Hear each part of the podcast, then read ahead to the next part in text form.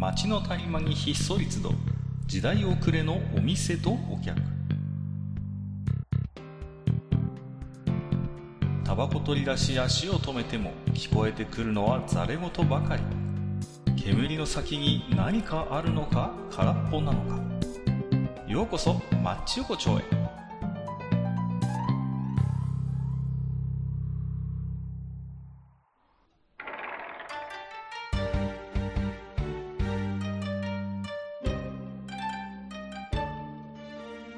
大将、まだやってる？2023年？2月、なんか始まったぞ。武藤敬司選手、38年間、お疲れ様でした。いやいやいや、それ高田足4の字。いやいやいや、あ、いた。カッカ、はいはい。出てこいやってところでた、それ。え高田さんの時期がおかしいのよ、いろいろ。ま、U インターの頃と、あの、ハッスルの頃が混じってるので、あのだよね。そう。わかりづらくてしょうがないんですけど、あのね、前回、いちごスプーンの時に、はい。まあ、えーあのー大将が見事に放り込んでくれたわけですよ。僕の話のね、はいもうはい。腰をね、ええもう、ブレイクさせるような。いや、まあ、本当にもうあ本当もう視点のプロレス時代のパワーボムかってぐらい、はいえぐい角度で、えあの、武藤の話を。ね、放り込んできて、はい。もうなんかいろいろね、もう消化不良な状態になっちゃってるんで、あの、はい。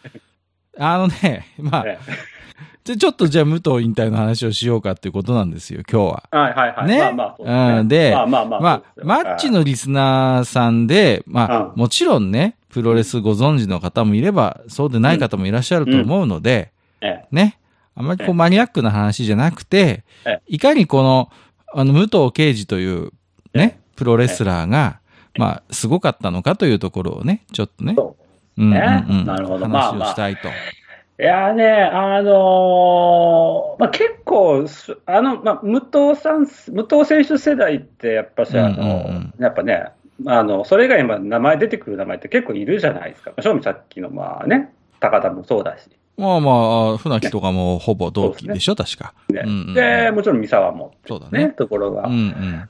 で、ちなみに、カッコはあの世代だと誰が好きだった？いや、あのね、僕はもともと、なんていうのかな、ううんーんと、どっちかというと全日が好きだったんですよ。あ、カッカ全日？あどっちかというと。そうだったんですね。まあ、新日も見見ることは見てたんですけど、ええ、あの、結構、なんていうのかな、まあ僕田舎に住んでるんで、うん。あのーちっちゃい頃来てくれたのは全日だったのよね、結構ね。あ、そうそう。そう。そうなんです地よ、ね。方よく来てくれたんですよ、全日本は。そう。それでね、それこそ、ジャンボ鶴田さんとかさ、うんうんそうそうそう、よく見てましたよ。ああ、なるほど。だからどちらかっていうと、あの、あの世代だとやっぱ三沢とかの方がって感じ。ああ、そうね、三沢ですよね。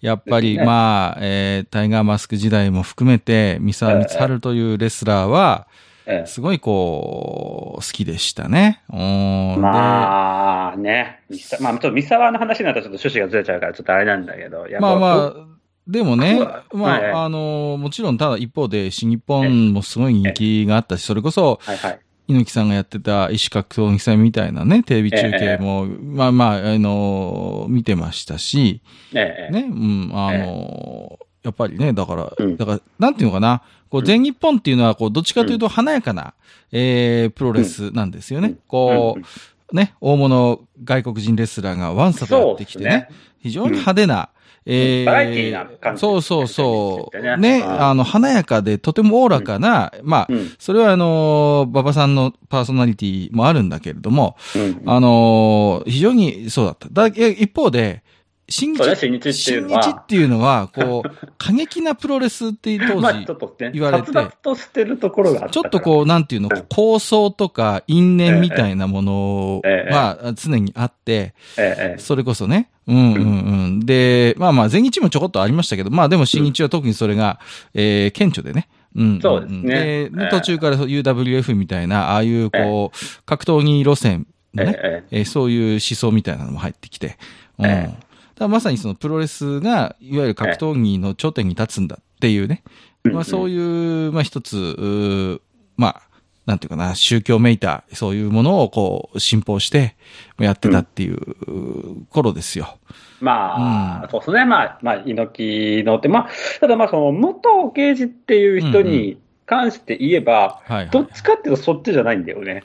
武藤さんは、そう、あの、そんな新日の中にあって、うん。まあ、あの、彼のキャリアの考えると、まあ、うんあの、アメリカでね、やっぱりブレイクしてますから。そうそうそう。そうそう。で、あの、で、まずね、もともとは確か柔道かなんかやってたんだよね。そう。そうそうそうそう。ですごい柔道と山ごもりやってた。うん そうそうそうそう。で、あの、実はすごい、だから、あの、格闘センスみたいなのもすごいもともとあるのよね。身体能力も含めて。で、もう、めちゃくちゃ才能があったっていうことと、あと、まあ、あの、マスクがいいよね。こう、顔がね、イケメンだったから、若い頃はね。うんうんうん。だから、まあ、あの、ヤングライオン時代は僕も知りませんけど、うんまあ、あの、早くにね、えっ、と、武者修行に出てて、ええそうそうそう。で、で NWA とかに上がってたわけでしょ？そううん。で、宇宙服着て帰ってきたみたいなね。スペースロンウルフね。そう、それは見てたんだよ。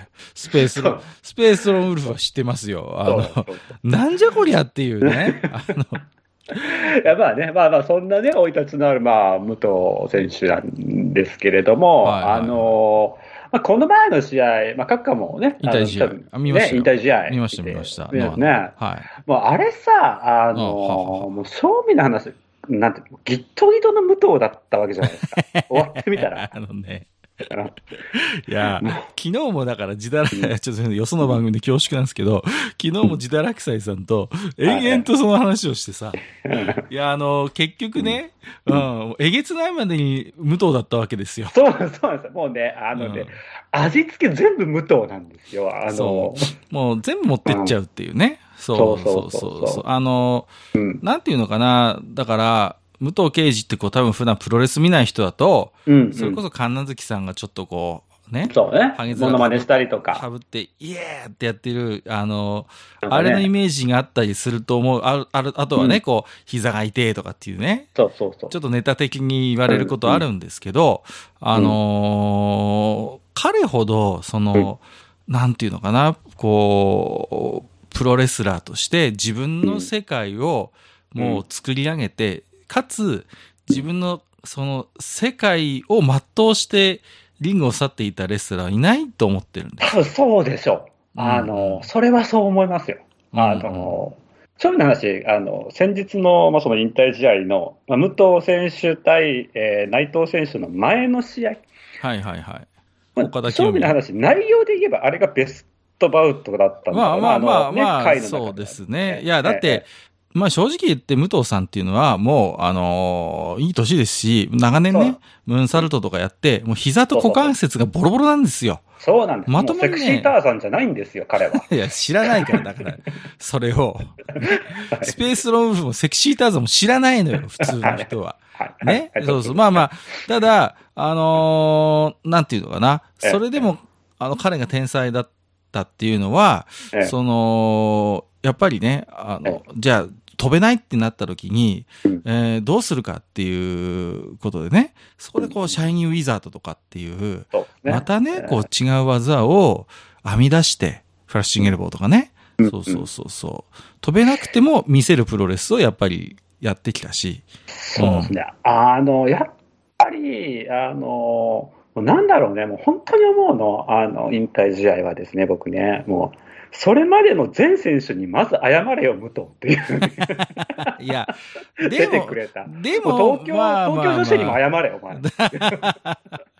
しょうがない。でもやっぱ偉大なレスラーですかいや、ら。まあまあ、本当にね、うんまあ、レジェンドにふさ、なんか今度はグレートムタが殿堂だ、ああ、いやいや、武藤刑事も。もそうだって言ってますいや、よ。そうそうそう。だから、ね一人のレスラー、まあまあ一応ね、まあまあ。まあ、野望承知で言いますけど、一人のレスラーが二人のキャラクターとして受賞するのなんか初めてみたいな形で、ね。そうでしょうね。そうそうそう。まあ、もちろん、その、なんか、カッカ言ったみたいにね、で、その、華麗な技っていうのもあるんですけど、あの、武藤ってやっぱね、あの、まあ、僕も、僕実はね、昔から武藤ばっかり見、武藤無糖率高いんです、僕の。ああ、聞こうじゃないの？じゃあ大将の武藤との出会い的な話。あの、僕の武藤との出会いはね、小学校の時の純ちゃんが、同級生の純ちゃんが持ってきたビデオから、純ちゃん、ビ純ちゃんがビデオ持ってき。た。ビデオ、ビデオ持ってきた。そう。まあ、プロレスバカなんですよ、純ちゃんは。ああ、でいいですね。うんはいで、で、まあ、それ、そのね、それこそ、武藤が出てた試合をね、ちょっと初めて見たときに、うん。なんだろうね、あの、他のレスラーと間とか動きが違うんですよね、まず。あはいはいはいはい。うん、その、もちろん技一個一個は変わるですよ。ムーンサルトもそうだし、うん側転エルボーだってあるし、はい。あの、で、特にまあ当時まだキレッキレの時代ですよ。あの、うんうん今みたいにもう、ごっつくね、まああの、うん体がなってるわけじゃなくて、シュッとしてて、はいはいオレンジパンツで、うん。オ軽レンジパンツ快にステップ時代ね。はい。そうそうそうそう、踏みながらうんですよ。ね。で、ところどころドラゴンスクリューとか、そういうね、あの、技を入れてきて、で、なんていうのかな、あの、だけど、こう、なんていうかな、こう、まあ、あの取り方がやっぱね、他のレースと違うんですよね。なんかこう、あの、一回こう、こっちを考えさせられる、考えさせるような、こう、間の取り方をしてたと思うんですよ。あのーまあ、プロレスっていうのは、まあ、ご覧になってない方からするとね、なんかイメージしにくいと思うんですけど、ね結構なんていうのか、リング上で動きがない瞬間っていうのがあるんですね。こう、お互いに組み合ったり、睨み合ったりみたいな、そういう、んん。まあ、間がある格闘技なんですけど、それが、なんかこう、レスラーによってはね、こいつただ今休んでるだけじゃんとか。あるんですよ。あのーね、正直、あります、それは。だけど、うんうん。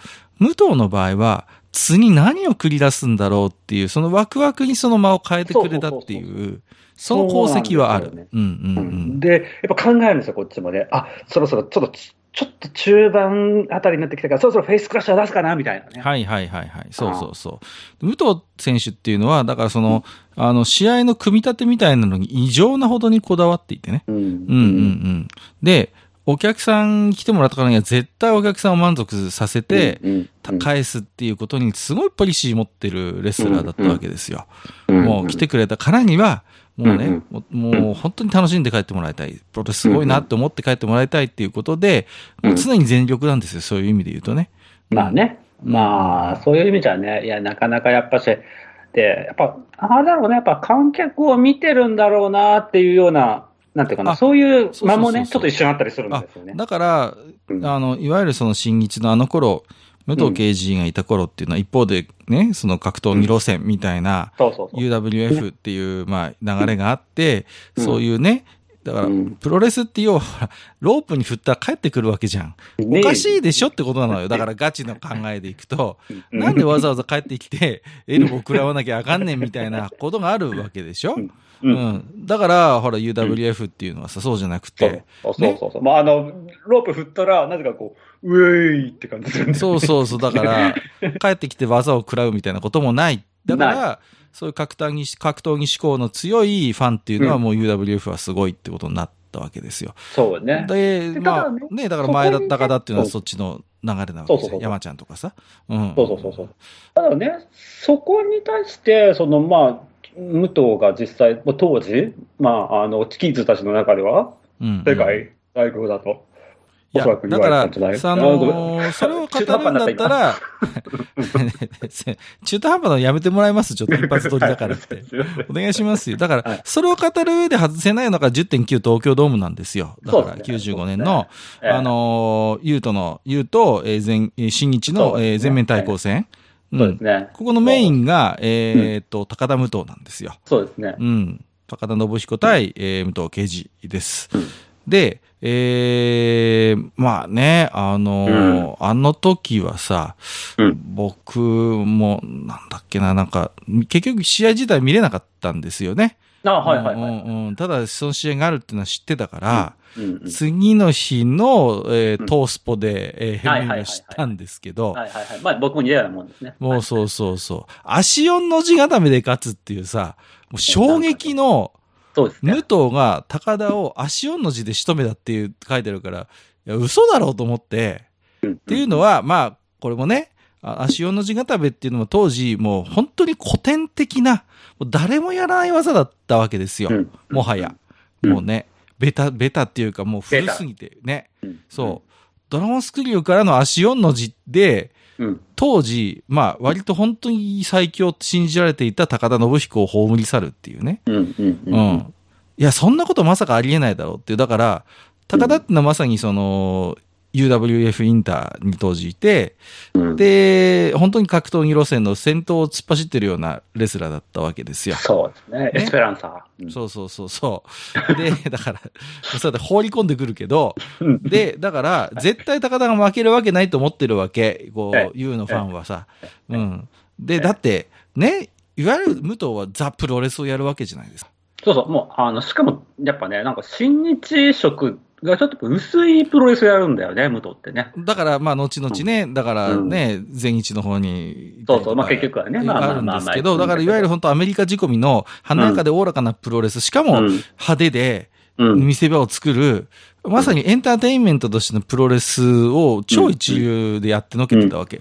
そこと、ガチンコの U インターがぶつかる。うんまあこれ U インターが借金返すためにやったんですけど、当時苦しかったからね。U は、ほん U インターはね。そうそうそうそう。ね、だけど、あのーそれをね、こう古典的なザ・プロレスの技で、高田をねじ伏せるやっぱ武藤ってやっぱすげえなってことになるわけですよ。いや、まあね、うん。あの、まあ、本当やっぱ武藤刑事っていうのをさ、こうやってこう、ダベるうんうん。上で、やっぱどうしてもちょっともうそのね、もう高田との、このもうね、うんうんうん。一戦っていうのは、あれじゃないわけなんですけれども、やっぱね、あの、ただ、僕はやっぱりまだ世世代的にはまだこの頃はかなりキッズだったわけですよね。キッズですよねかなりキッズ。もう小学一回り下ですもう本当に、そうなんですよ。本当にうんあの、純ちゃんと一緒にテレ、あのビデオ見てた、はいはいはいプロレスのね。はい。そうそうそう。で、ただまあ、このぐらいの時期に実は、あこの、これもちょっと前か。ちょっと前に実はね、もうグレートムタ自体はもう、もう一人のね、そのね、人格っていう、人格というか、なんというかね、キャラクターの、あーグレートムタ自体はもうね、あの、アメリカの方でデビューはしてたんだけど、なんていうのかな。あの、で、それがこう、今度輸入されてきて、で、そこでまたやられちゃうわけですよ、僕は。はうんあなるほどまたね、結局その、もともとその純ちゃんが持ってきたビデオで武藤にやられて、うんで、その後に、あの、ムタのこう、ビデオを見るわけじゃないですか。あ。はいはいはい。その時に、え、な、え、な、ムタって何っていうとこから始まるわけですよね。少年だから。はいはいはい。純ね。で、そこでなんかまあ、その、プロレス好きの彼が、なんかよく言ってんだけど、わけわかんないんですよ。え、ムタが武藤で、武藤がムタ、は？みたいな。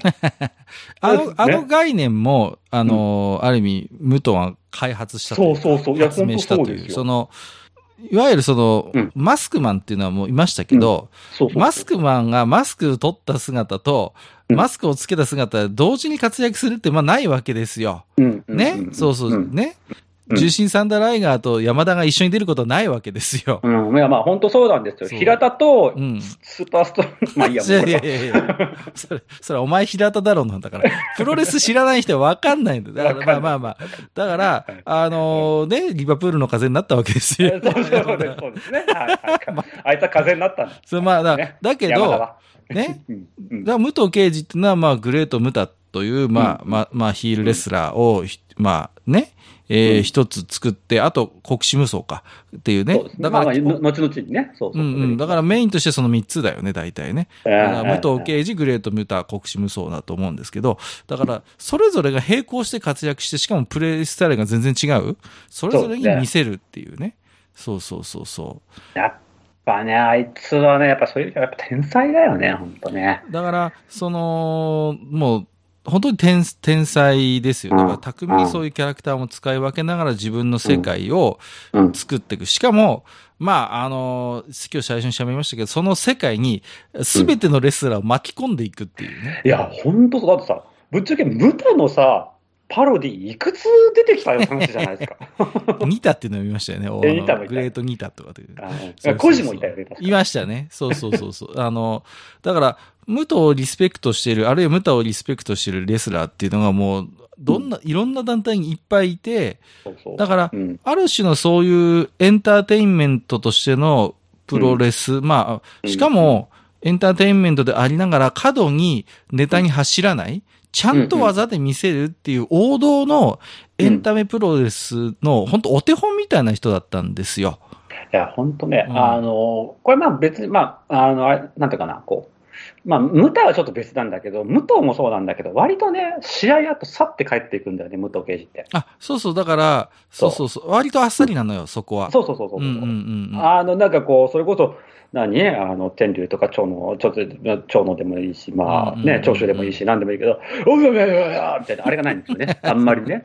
あの、だから、結構饒舌なんだけど、あんまリングの上では、そうそう。そんなにマイクダラダラしない印象はありますよね。そうそう。あくは。あくまでだから、ププレイっていうか、その試合を見てくれっていう。うん、うん。そこがやっぱり武藤のかっこよさの秘訣っていうか、彼は器用だから、うんマイク握らしても一流だし、あの、うん試合後のインタビューとかも上手なんだけど、だけど、上手だけどそれに頼らないみたいなね。ところがあって、ちゃんと技で見せる、ちゃんと試合で見せるっていうことを、うんあの、できる、やっぱレスラーでしたよ。で、うんやっぱり、その、ね、膝壊したり股関節痛めても、ちゃんとだからそこの見せるプロレスを心得ているから、新しい技をね、こう、ちゃんとこう用意して、ちゃんと見せるっていうね。だから、引退試合の話に戻りますけど、結果的に彼の代名詞であったムーンサルトは出ませんでした。ね。ね。二まあまあ、回それはね。たけど、もうで、それはもう本人がインタビューでうもん、家族の怒ってる顔がもう浮かんで、ね。本当に歩けなくなるっていうことを言われてたから、もうね、さすがにできなかったって言うんだけど、でも、もうそれまでの武藤の歴史を僕らは知ってるから、ねあの、あ、上が、ポールに上がろうとする仕草だけで、うおーっと思うちょっとそう、そうなんだよね。もうそこだけでじんとくるんだよ。そうねもうだから結果としてムーンサルトが出なくても、うん。やっぱり、あの、その仕草だけでお客さんを沸かすことができるって、やっぱすごいことなんですよ。いやー、本当に。ただね、やっぱね、あの、引退試合でさ、正直思うとこはさ、ね、あの、橋本のね、チョップと DDT をかまして、はいはいはい。エメラルド・フロージュンかましましたよ。はいはいはいはい。ね。さの。ね。あの、しれっと STF も入れてましたよ、内藤に ね。入れてた、そうね入れてた、や入れてたけど、それをさ、本当にあの、もうあれ、あれだけでほ、俺らにとってはこってりなのに、実はあれ前菜だったっていうのがまたなんていうかさ、いや、前菜なのかな？何なんだろうね。ある意味、ある意味、うんあのーいろんなものを背負ってる引退試合なんですよ。っていうのは、まあ、あのー三重視四天王っていう、まあ一つこう時代があった時に、うん。引退試合ができていないレスラーがあまりにも多すぎるっていうことなんですよ。これは。あの世代は、えだって結局、長野だってできてないっていうか、そう、まあ、いや、まあ、それはそうもうね、できないでしうんまあで、まあまあ、あの、橋本真也っていうレスラーは不幸にもまあまあ亡くなってしまいます。休止してしまうし、ね。ね。四天王においてもやっぱり不幸な事故があって、三沢さんはね行ってしまったし、うんで、ね。え川田は確かしたんじゃなかった小橋と川田はしてるんじゃない？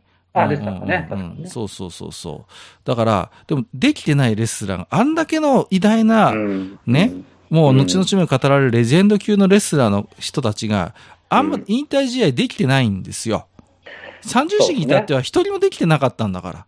あそうだね。そうだね。三重視にしてみたらそう。そう。だから、うんいろんなものを確かに背負った引退試合だったね、武藤っていうのは。だから、うん武藤一人のそういう引退試合じゃなくて、あそこにうんやっぱりこう込められていたのは、その、ね、心ならずも引退試合をすることができなかったあの世代の、まさに一線張ってたレスラーたちへの、やまあ、一つ鎮魂とかね、そういうものもやっぱ含まれてたと思いますよ。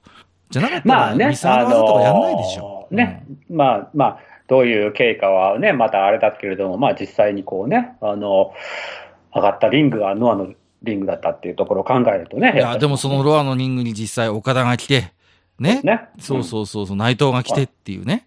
そうそうそうそう。だからえーだから、まあね、本当に、そういう意味では確かにメモリアルなものはね、確かに。にあった。ただ、やっぱりどう思う？長野と武藤はって思うよね。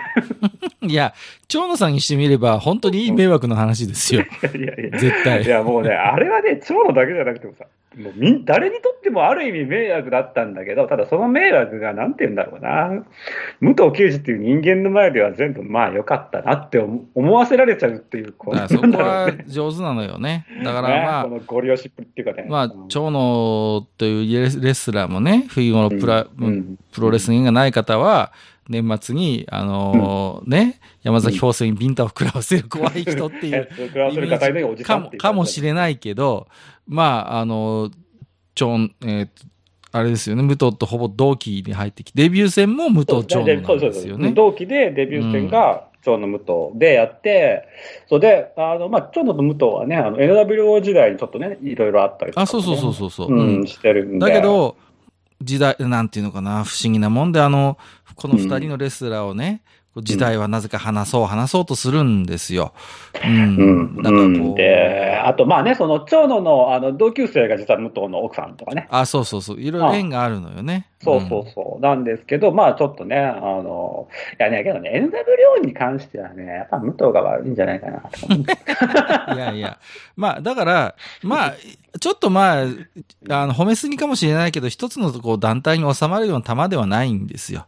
武藤刑事というね二人と。もね、そもそものタイプが違うんですよね。うんあの、長野正宏ってやっぱね、マネジメントっていうところではや、がすごい多分レスラーだと思う。いや、あのね。超の一流のマネージャーですよ、本当に。いやそうなんですよね人格も備わってるし、そうそう、あのね、あの世代で多分一番人格できてる人、多分そう長野、長野か三沢どっちかだと思う。そうね。うん。橋本は死んじゃったからだけど、相当ひどかったらしいからね。相当ひどかった全然人望がなかったみたいな話もあるじゃないですか。そうそうで、だから、そういう中で、武藤っていうのはとことんわがままなんですよ。そうそう。まあ、うんまあ、言ってしまえば本当、わがままな天才なわけですよ。そうそうそう。本もう、当にねある意味、まあ言い方悪いけど、俺さえ良ければのところがある人だから。う んそうそう。ね。そうそうそう。まあだけどね、やっぱり、そういうこう悪が強いからこそ、やっぱ輝く世界でもあるんでね、プロレスっていうのは。そうそう、それも含めて、まあやっぱり、こういろいろね、あの団体も渡り鳥のようにこうね、まあそうそう、いろんなところにね、渡っていって。あるいはね、作ったり壊したりみたいなこともあったけれども。うんうん、やっぱりだから、本当にその2000年代に入ってからの、うん、まあ、プロレス界っていうのがある意味ちょっといろんなこ、なんていうのかな。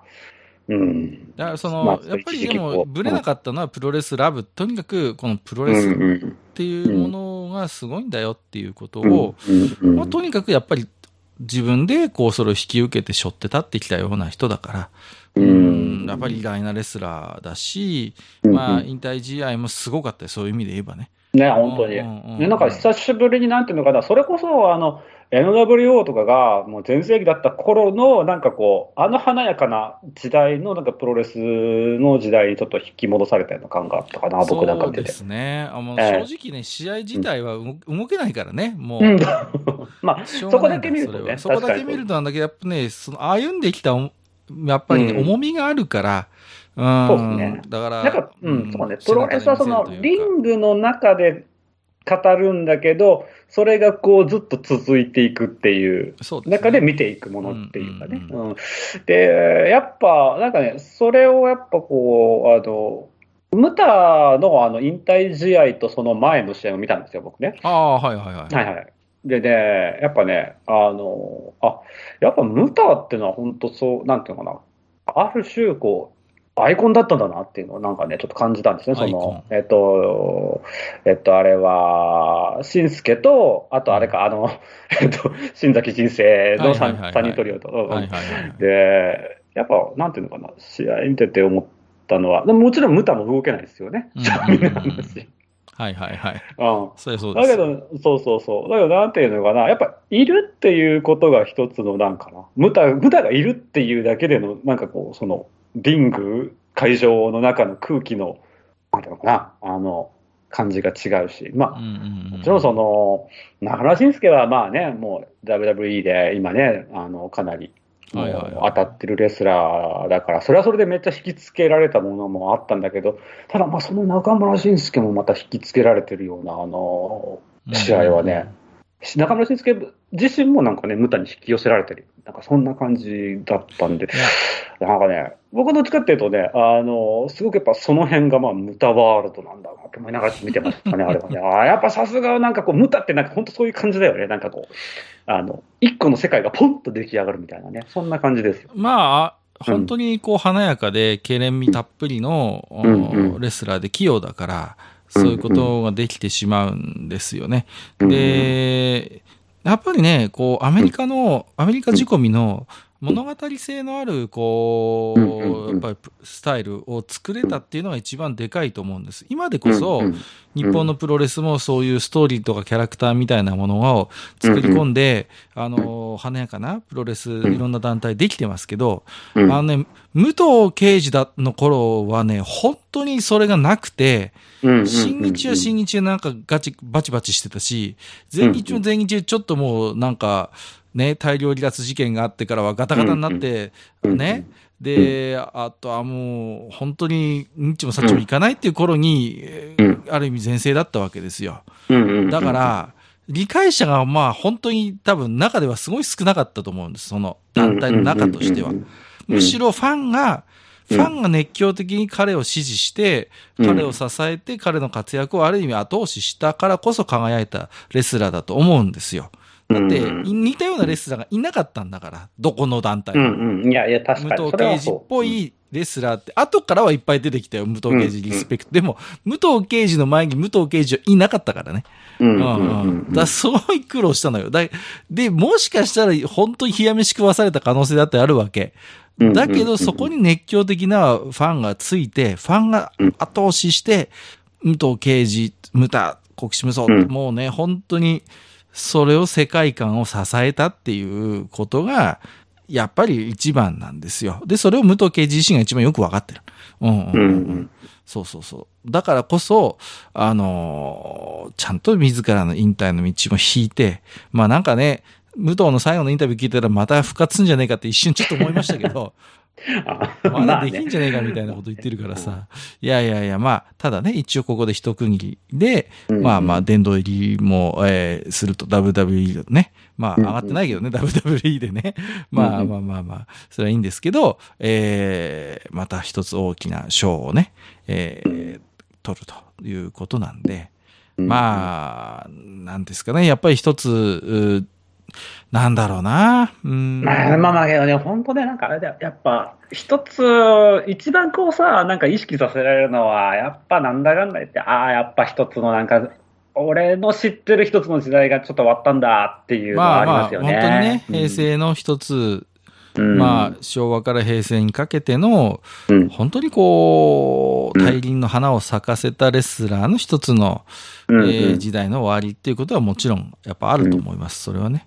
うん。いや、それはさ、だって、もう、あ、まあ、まあ、正味な、まあ、言ったら悪いけど、やっぱあの動きを見てたら、やっぱそれはおじいちゃんって言われてても仕方ねえわっていうようなね、まあまあそれでもリングに立ってたっていうところは、やっぱすごいなとも思うけど、まあ、割とギリギリのタイミングですけど、あれ以上になると本当にもう、なんていうか、もう、マスターズみたいな感じになってくるからさ。そうそうそううん、いよいよね。そうそうそう。かなりね、で、まあね、まあそれでもまあ、あれだな、やっぱまあそ、まあまあどっちにしてもそうやな。やっぱすごいレスラーだった、ただまあすごいレスラーだったんやけれども、まあね、うーん、まあ、そうっすね。いやーなんかいや、でも、あの、武藤敬司がそうやって、いろいろ、まあ、わがままだったり、いろいろね、いろんな人に迷惑もかけつつも、自分の世界を貫き通したっていうのは、やっぱこれも、いろんなレスラーのお手本になっていくと思うんですよ。やっぱ彼が、さ、その、引いたレールっていうのは、やっぱり、これからね。うんうん。いやもう最後までけど、やらしいやつだよね、本当さ。あだってさ、あの、最後、な、なんだよ、ちょ、な、蝶の手多いっていうね。いやいや、まあ、絶対ね。あまあ、あのーでも武藤敬司なりの一つ優しさかもしれない。もしかしたら長野は引退試合できないかもしれないわけいや、ですよ。まあまあまあまあ、うんけどさ、後輩からしたらさ、絶対俺は超えさせねえからなっていう、なんかそういう圧は感じるよね。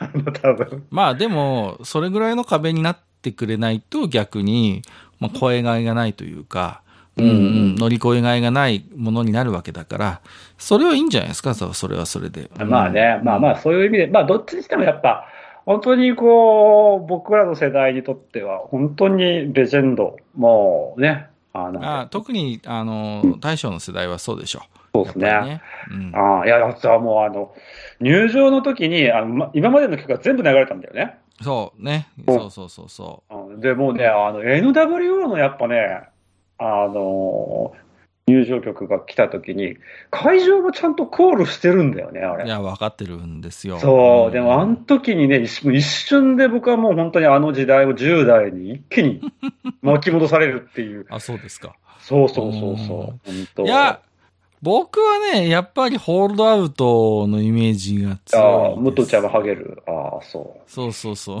そうそうそう。まあ、まあ、あとトライアンフですよね。あまあ、トライアンフですね。まあ、その、まあ、基本はあの、ホールドアウトとトライアンフの、あの、アレンジアレンジなんですけどね、武藤大体はね。そうそうそう、NWO もの、そうそうトライアンフの、あれでしょ？うん。で、ムムタもそうだしね。うんアレンジだしね。そうそうそうそう。ね、トライアンフになったのは確か、ユーイン、それこそユーインターとそうそうそうそう対抗戦。あビッグマッチは多分あそこが最初、そのちょっと前に変えてたらしいんですけど、実際には。ああ、そうなんですね。うんだけど、うんビッグマッチは多分あそこが最初だと思うんですよね。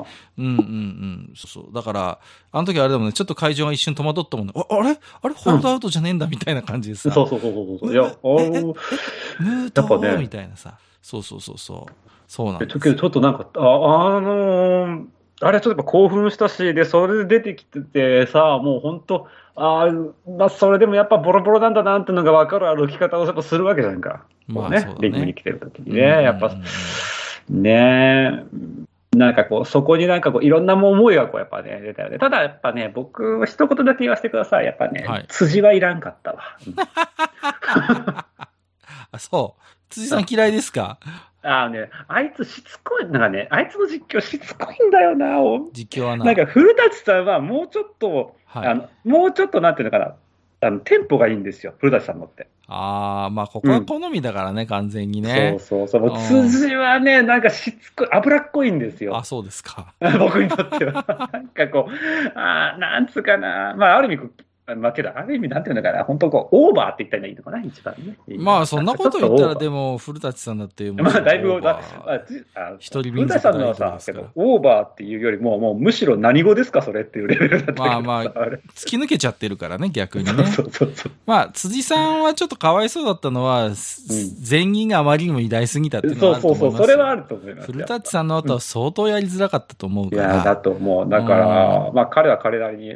まあまあけどね、本当、あの引退試合、あの時の顔ぶれがいっぱいいたよね。あの昔の。いやだだだからリングサイドもすごかったじゃないですか。すごかったすごかった藤波、長州、もうねタイガーさんもいらっしゃってタイさ。ガーさんもいて。そうそうねあれでね、リングアナケロちゃんだったらもうね。いやいやいや、そこはやっぱタイガー。いやいやいや、ね、だから、いやー、まあ、本当すごかったなっていう。なんとね。いや、まあまあまあまあ、ちょっとね、まあそんな感じですかね。はい長野さんはでも、長野さんっていうか、あの、違う、うんえっ、と、武藤さんは、ええあのーだから活活躍した期間も長いし、キャラクターもいっぱい生み出した人だから、うん。割と幅広い世代で語れるレスラーだと思いますよ。だから、うん僕みたいにスペースローンウルフの頃を、うん。なんであの頃ナウリーダーに入ってたのかなみたいな話をする人もいれば、僕みたいなおじさんもいれば、うん。ほら、オレンジパンツ時代の話をね、できる人もいれば、それこそ本当最近の武藤さんもういやの、ねそう、はいまさにまさに神奈月のイメージのね、武藤さんからだけどでも好きだっていう人だっているだろうし、うんまあ本当切り口がいっぱいあるレスラーさん。そうですね。あの、ね変に、なんていうのかな、こう、好きになって、変に、なんていうのかな、変に、変に影響されないんですよ、武藤敬司って。なんていうのかな、こう、ナラティブに影響されないっていうか。なんていうんだろう、あの、ある種アニメを見てるような感覚っていうか、なんていうのかな。いや、だからやっぱりその、非現実、非日常としてのプロレスを、とことん、もう頭の先から足の爪の指の先までとことんそれにどっぷり使ってるレスラーなんですよ。だから、いわゆるその、なんていうのか、あの、泥臭い試合っていうのがないんです。そうそうそう。一番エンドインじゃない？そういう、うんだから、うん。ね、そういう本当ね、泥臭い試合やるレスラーいっぱいいるんですけど、うんううん。ん、だけどそういうものとはちょっと切り離された本当に華やかで、もうね、うん、うん魅なんかね。本当にエンターテインメントを見せてくれるっていう感じの人そうそうそうで、そうなんていうんだろう、本当になんかこう、あのーこっちの気持ちをずるずる引きずろうとするようなタイプの人じゃないんだよね。いや、そう、だから、そういう意味では見てて気持ちいいですよ。カラッとした感じだし。うんうんうんうんうん。そうそうそうそう。ね。だから、本当に、あれですよね。あの、大仁田みたいな FMW 的な、ああいうのとはもう本当に、まあ逆に位置するような、いや、本当そうですね。ね、ええ何回引退して復活するんじゃってのはありましたけどね。ねまあ僕はでも、ね、全日時代のイメージが強いんですけどね、大仁田さんは。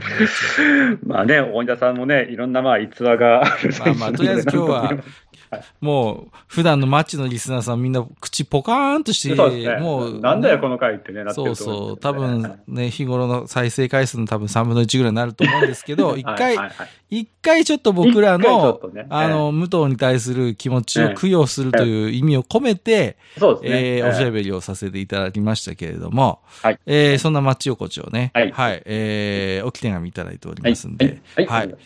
あのですね、いちごスプーン大反響。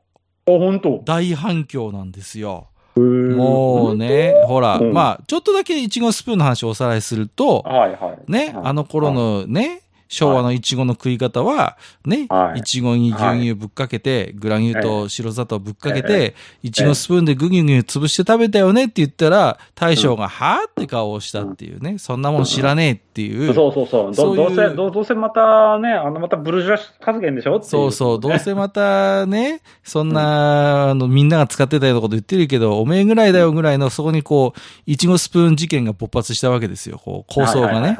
構想が勃発したわけですよ。勃発しましたねはいはいそうそう、私と大将との間で。ええ、あの、平成維新軍みたいなね、そんな感じ。そうそうそうそう。で、えーっとですね。まあ、あの、そんな、えー、中、えー、いろいろ来てがいただいてますんで紹介していきますけれども、えーっと、眼神経さんいただいておりはいます。、はい、はい。初めてかな？ありがとうございます。はい、はい。えー、題名、いちごスプーン。はい。えー、マッチ横丁のお二人、いつも配信を楽しみにしておりますあり。がとうございます。はい。ありがとうございます。第194夜にて、いちごスプーンの話題がありましたので、ええ1970年代生まれの自分も懐かしく、昭和を思い出しながら聞かせていただきました。ほら、知ってる人がいる。本当だ。現代においては本来の役目を果たす機会が少なくなったいちごスプーンですが、我が家でチビのための離乳食をこしらえるときに潰しやすく、だいぶ重宝したことを思い出しました。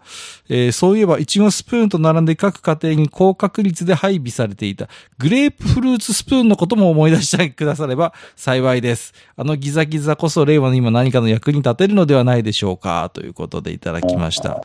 グレープフルーツスプーンあったね。ギザギザの。懐かしいです僕ね、ね。僕ね、それはね、友達ん家で見た。ないのかよ、やっぱり大将の家には。はい。うちは基本的に、あの、ナチュラルボーンなんですよい。やいや、何言ってるんですか。関係ないよ、そんなナチュラルボーンだかどうだかっていうのは。グレープフルーツスプーンっていうのは、それこそ、あのースプーンの先がちょっと尖ってて、かるわかるつギザギザ。うんこれは知ってるんでしょ？ええ大将もでね、で僕ね、そのイメージで、そのイメージっていうか、うんだからティースプーンうん。のぐらいのサイズ感でイメージしてるんですけど、今聞いてて思ったんですけど、そのいちごスプーンっていうのは、あれはティースプーンサイズなんですか？それとも、普通のスプーンサイズなんですか？どっち普なんですか？通のス、まあまあ、ちょっと、デザートスプーンぐらいの大きさですよね、うんそれこそ。あんま大きくはないですよ。うんうんうん。けど、大きくないといちご潰せませんもんね。はいはい。大丈夫。ここから画像も出てくるからね。ああ。はい。あもう、まあ。まあ、あのね、あの時僕は75%って話をしたわけですけど、今日最後に統計の結果も発表しますから。はい。はい。はい。えー、眼神経さんありがとうございます。ありがとうございます。はい。二通目は、たけるさんいただいております。はい、ありがとうあご、ざいます。この方お初ですね。ありがとうございます。ありがとうございます。えーはい初メールいたします。たけると申します。はいえー第194夜を拝聴しメールしました。はい私はいちごスプーンを使ったことがありません。ほら、対象ほら来派。た。ほら来た。はい、どう？はい、仲間同士。もちろん昭和50年代に小中学生を過ごした世代です。いちごスプーン使用が75%なんて何を言っているんだとか、やっぱりガッカさんはブルジョアだなと思いながら聞いていると、いやいや、最後まで聞いてくださいいちごショートケーキ、いちごはショートケーキかフルーチェという大将さんの言葉に愕然としました。大将さんも負けず劣らずブルジョアなのですねっていうことで、最後にあなるほど。大将もブルジョアじゃねえかって言ってますよ。よ。もう。その、僕と、いちご、僕ね、ちなみに言いますと、フルーチェは、あの、フルーチェ食べたの多分ね、高校生ぐらいですよ。いやいや。じゃあ何なのよ？じゃあ、それまでいちごはショートケーキでしか食ったことがねえぐらいの勢いで。えーちょ確かにそう、いや、なんていうのかな。なあの、いちごはもうそのままの、そのままの状態で食べる。つまりこう、はいはいはい。あの、ミルクインとかしないってことね。ミルクインしないミルクインとか、ディップとかしない。もうそのまま食べるはあ、かその、それこそ特別な時ですよね、誕生日とかいやいやいや。ねそういった時に、あの、ケーキで食べるぐらいしか今、それまではなくって、高校ぐらいの、それまでもうフルーチェっていうのは知ってたんですよ、もう。はいはい若はいあのね、ちっちゃい頃から。だけど、フルーチェなんていうのは、うちはね、食べさせてもらえなかったんです。あの、家庭の方針として。そういった家庭のも方針。はい、はい、はい。あそうですか。あーいや、えまあまあまあ、ね。ねえーじゃあ、まあ、えっ、と、今回初メール、いちごスプーンに釣られていらっしゃいました。ありがとうございます。ありがとうございます。また今後も置き手紙待ってますよ。竹内さん、ありがとうございます。はい。次はね、かささぎさん、これ画像付きでいただいてまして、はい、はい。はいいちごスプーンは昭和のご家庭なら完備じゃないの？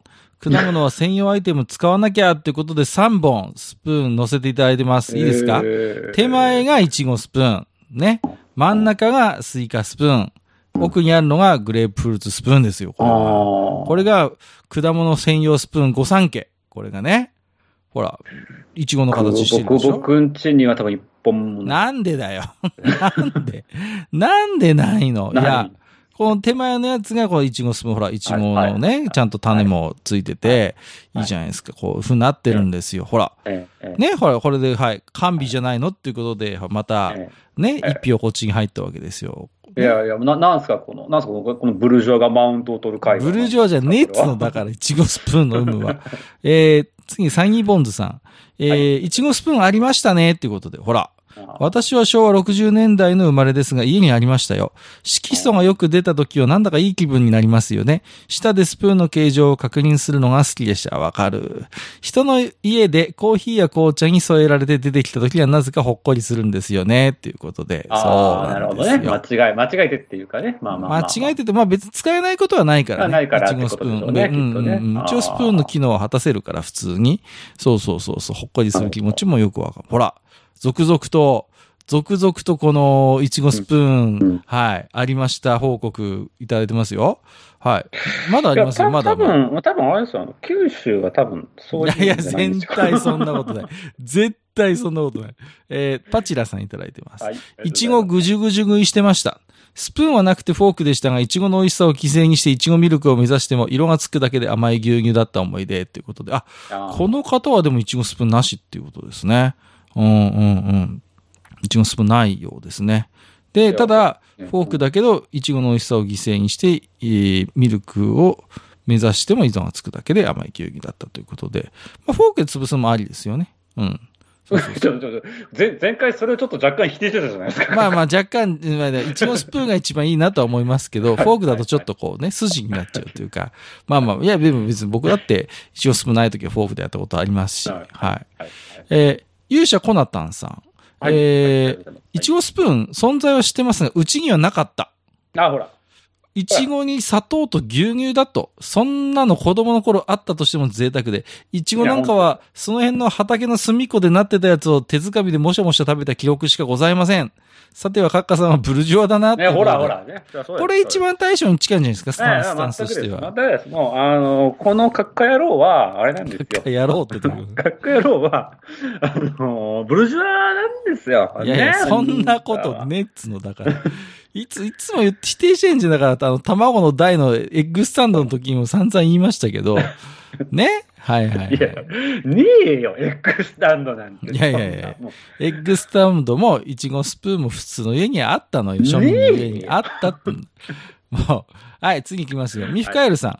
ほら、あったあった。ほら、いきなりあったって言ってますよ。ほら。うちにあったのは先がスプーンフォークみたいになってて、個体も食べやすいやつでした。そうそう、刺しやすいやつだったのよ。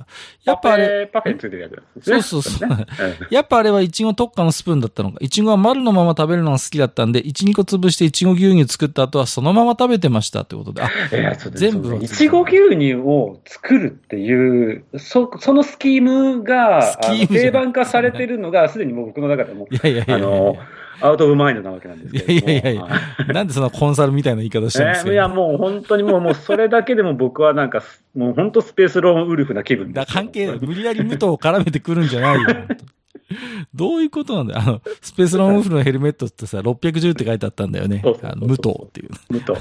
急に思い出しちゃいましたけど。いやいや、それはいいんですよ。で、で、あの、続き。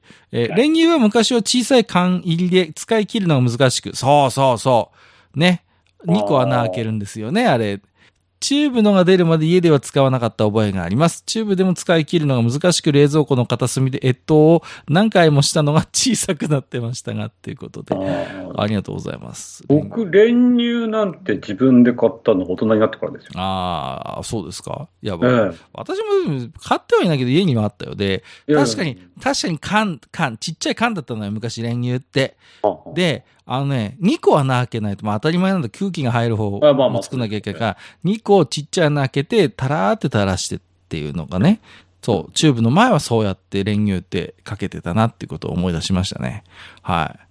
えーでっかいのもみたいな三世さん。いちごスプーン、はい知らない子ですね。と言いながら例によって画像を貼ろうかと思ったら、ほら、知ってんじゃん。さすがに処分されてた。俺は嘘なんか言ってね、本当にいちごスプーンを見ただってことで、はい。なるほど。記憶にはあるけど、今はないっていうことですね。うん。えー、マッシュさん。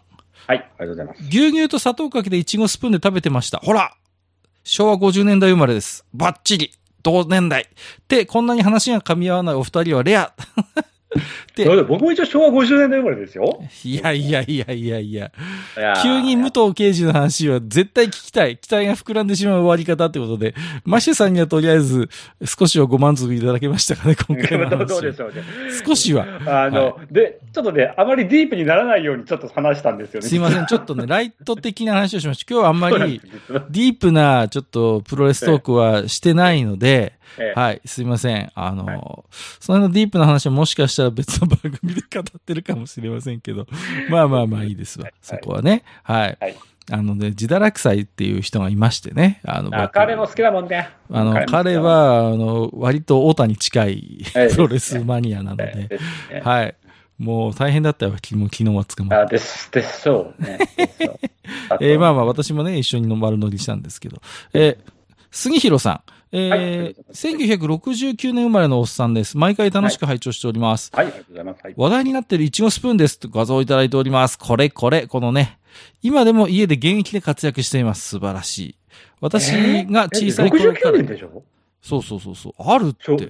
昭和でしょ？昭和60、え、違う違う、違うか。昭和じゃねえや。1969年1969です年だったらそうだ。はいはいはあよかったよかったよかった。い。よかったよかった。いや、俺より若いやつだったら昭和40年代生まれですね。ははい。私が小さい頃から家にありました。そうですよね。先っぽがザキヤマの顎のように言われているので、確かにね。スイカの種取りにも使っています。ちなみに、い居住地は生まれてからずっと T 馬県ですということで。はいはい、関東なんですね。やっぱあれじゃね？多分なんかほらさ、あのーいやいや、地方関係ないいから。や、多分先言っとくけど。あのななんていうのかな、多分瀬戸内海とか下関とか、そのあたりいやいやいや先に先割れスプーン刺しときますけど、そんなことはないですから。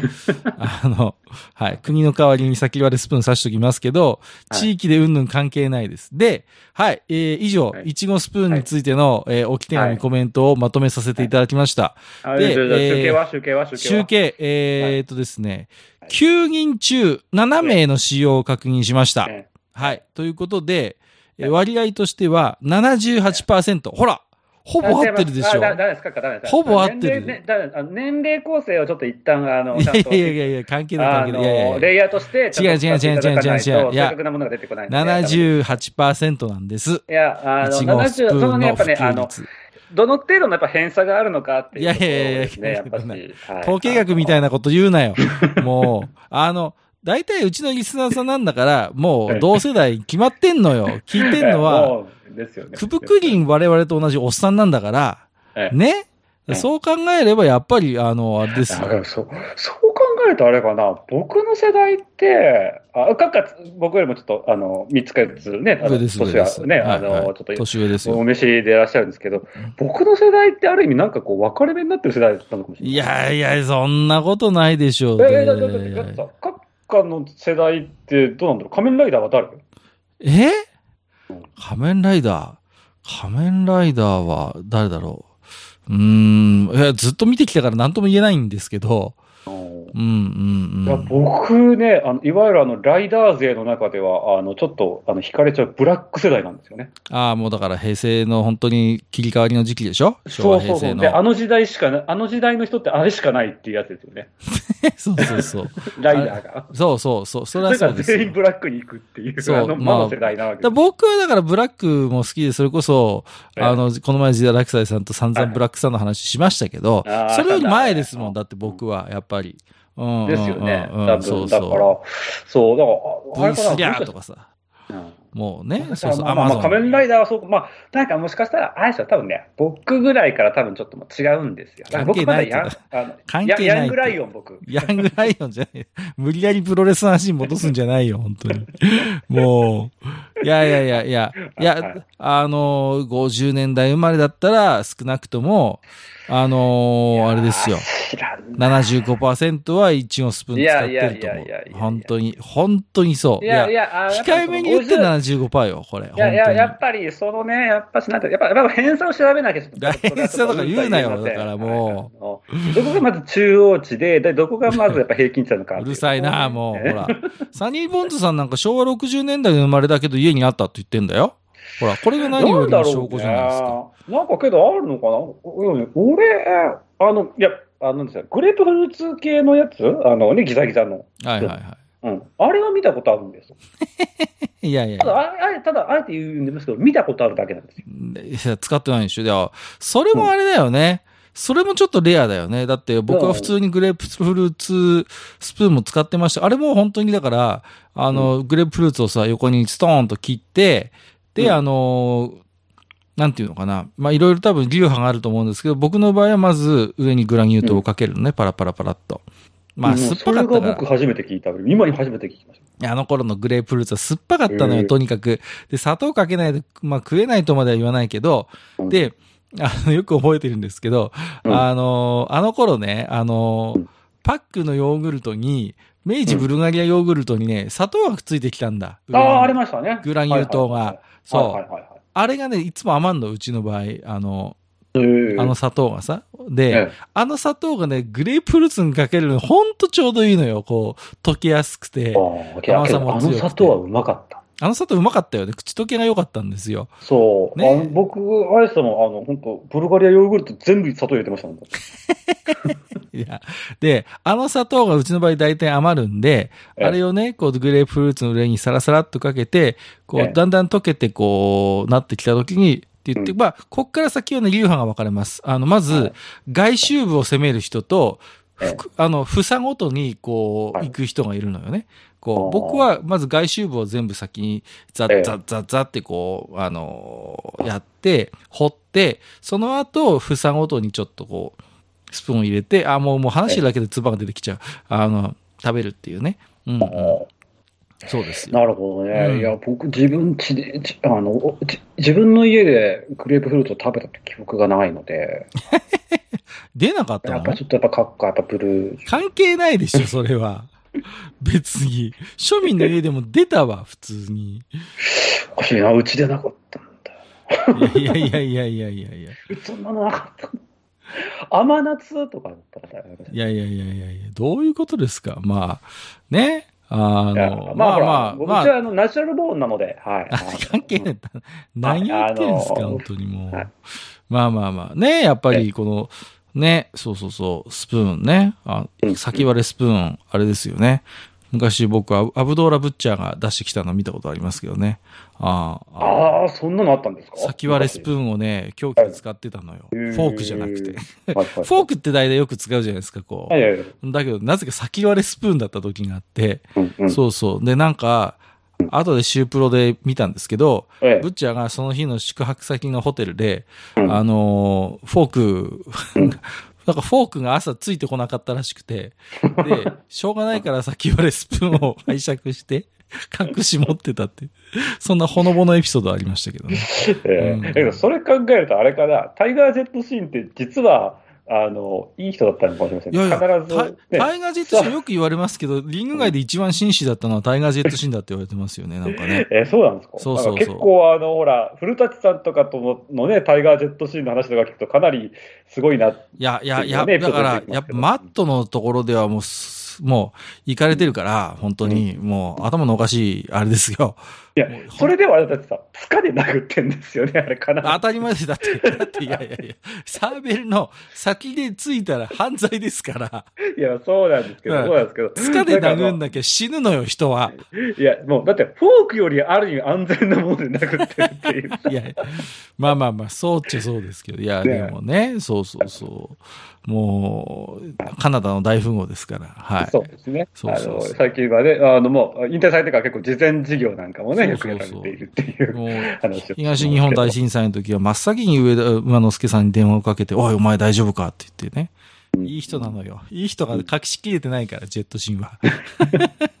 あ、いや、大体ヒールってなんだかんだ言っていい人が多い。多い人、多い、多いね。いや、長野もそうだけどね、実際ね。そうそうそう。ヒールって、まあ、またプロレス論に戻っちゃいますけど、本当に人格できてないとできないからね。できないですね。ヒールレスラーは特に。そうそうそうそう。天山とかでさえそうだもんね。そうなんですここまでヒールじゃないけど、やっぱし、うんなんだかんだ言ってまだ人格できてる方だもんね。そうそう。ヒールレスラーって難しいんですよ。ねい。や、そうそうです本当にね。ね。そうそう。うんまあ、何の話です？か。まあ、そんなこんなですはいはいはいね。えー、今日は、えー、武藤刑事スペシャルということで、ねもう1時間。。はい。1時間やっちゃった。ね、そう、もう、まあ、後半はいちごスプーンダンになりましたけども、はいはい、えー、おしゃべりをね、させていただきましたけれども、えーこれ前後編分かれる分けませんね。もう分けません。もうこれ1本でいっちゃう。そうこれ一本ということで、はい、はいあの、行かせていただきますけど、はいまあ、はいえー、引き続きですね、いちごスプーン問題をなんか、まだ大将が納得してないようなんで、うん。ぜひねえ、はい、これお聞きになってる方で、うちにもあったよってことは、あの、大まかで結構ですので、えー、年代どれぐらいそうそうですね。70年代生まれとか80年代生まれとあか、の最低でもですね、やっぱし、あの、平均と中央値、あと、いやいや偏差を出してもらわないと、ちょっと、ちょっと、うるさいなデータだけが信用できないんですよ。もう、統計学の教授みたいなことを言いやがって、本当にもう、大学時代の嫌な思い出を思い出すんじゃん、本当にもう。あの絶対これやっぱ外れちゃうの避けてもらって、うるさいな、もう。本当に関数電卓で標準偏差出すの大変だったんじゃなれない頃。そんなことはいいんじゃ、もう。は、はいい。はい、ねはい。ということで、えーっと、今日はですね、えー先日引退されました、えーはい。武藤刑事についてね、えーちょっと語らせていただいたということで、はい、はい。はい。あと引き続き後半はね、いちごスプーン、えー報告お待ちしておりますということで、はい。全然大将納得してくれないんで、あの、いや、80、70年代生まれの75%、えー、はい。いちごスプーンつく使ってたという仮説にぜひね、皆様ね、えええ本当に武藤じゃないけど、ええリスナーさんのね、力が必要なんです。リスナーさんの力で、なんとか大将を解き伏せていただきたいという。やっぱり、うんまだちょっとね、今ぐらいのちょっとデータ量じゃちょっと、やこ。んなにみんな写真つけてくれてるのに、いや、ちょっとやっぱ、やっぱね、あの、ちょっと数がやっぱしね、めっちゃめっちゃみんな、いちごスプーンさ、引っ張り出して写真撮ってさ、あの、まあ、いちごの写真もそうだけどさ、ツイッターでマッチ横丁つけてつぶやいてくれてんのよ。本当に。ありがたい話だよ、本当にありがさ。もう、ぜひね、はい。えそんないちごスプーン、ぜひ、あはい。あのね、今度もう送っとくから、大将の家に、いちごスプーン。一回食ってみスプーンはいスプーン自体よってこと？スプーン送っとくよ。そうそうそう。ね？はい。はいえーということで、えーはい今日はね、この方、えー金物屋さんに行って大将に送る用のいちごスプーン買って帰ろうと思いますんで、はい。はい、はい。ぜひ試していただきたいということで、はい、はい。よろしくお願いします。じゃあ今日はどうもはいありがとうございました。はい、はい、ありがとうございました。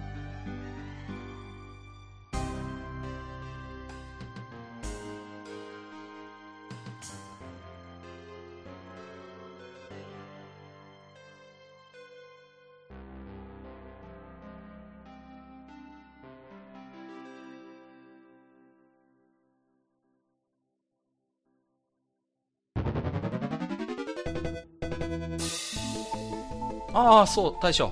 もう一つだけ。なんで愛想そっかしいね。うんなんでもこの町横丁、聞き手の方から置き手紙が届くそうじゃないですか。そうそう、不思議な話だ いやね。いや別に不思議じゃないんですよ。で、えっ、と、どうすれば届くんですか？あーなんでも、ブログのお便り投稿フォームか、直接メールすれば届くです。うーん、えーブログに載ってるメールアドレスに直接送ってもいいんだね。えー、何々メールアットマークマッチサイドドットネットか。mail アットマーク matchside side.net ね。うん。公式ツイッターでは番組更新のご案内や予告が載るらしいし、ハッシュタグマッチ横丁をつけたつぶやきも番組で紹介する場合もあるみたいだよ。うん。じゃあ一応フォローしてみっか。皆様のお手紙、おお待ちしております。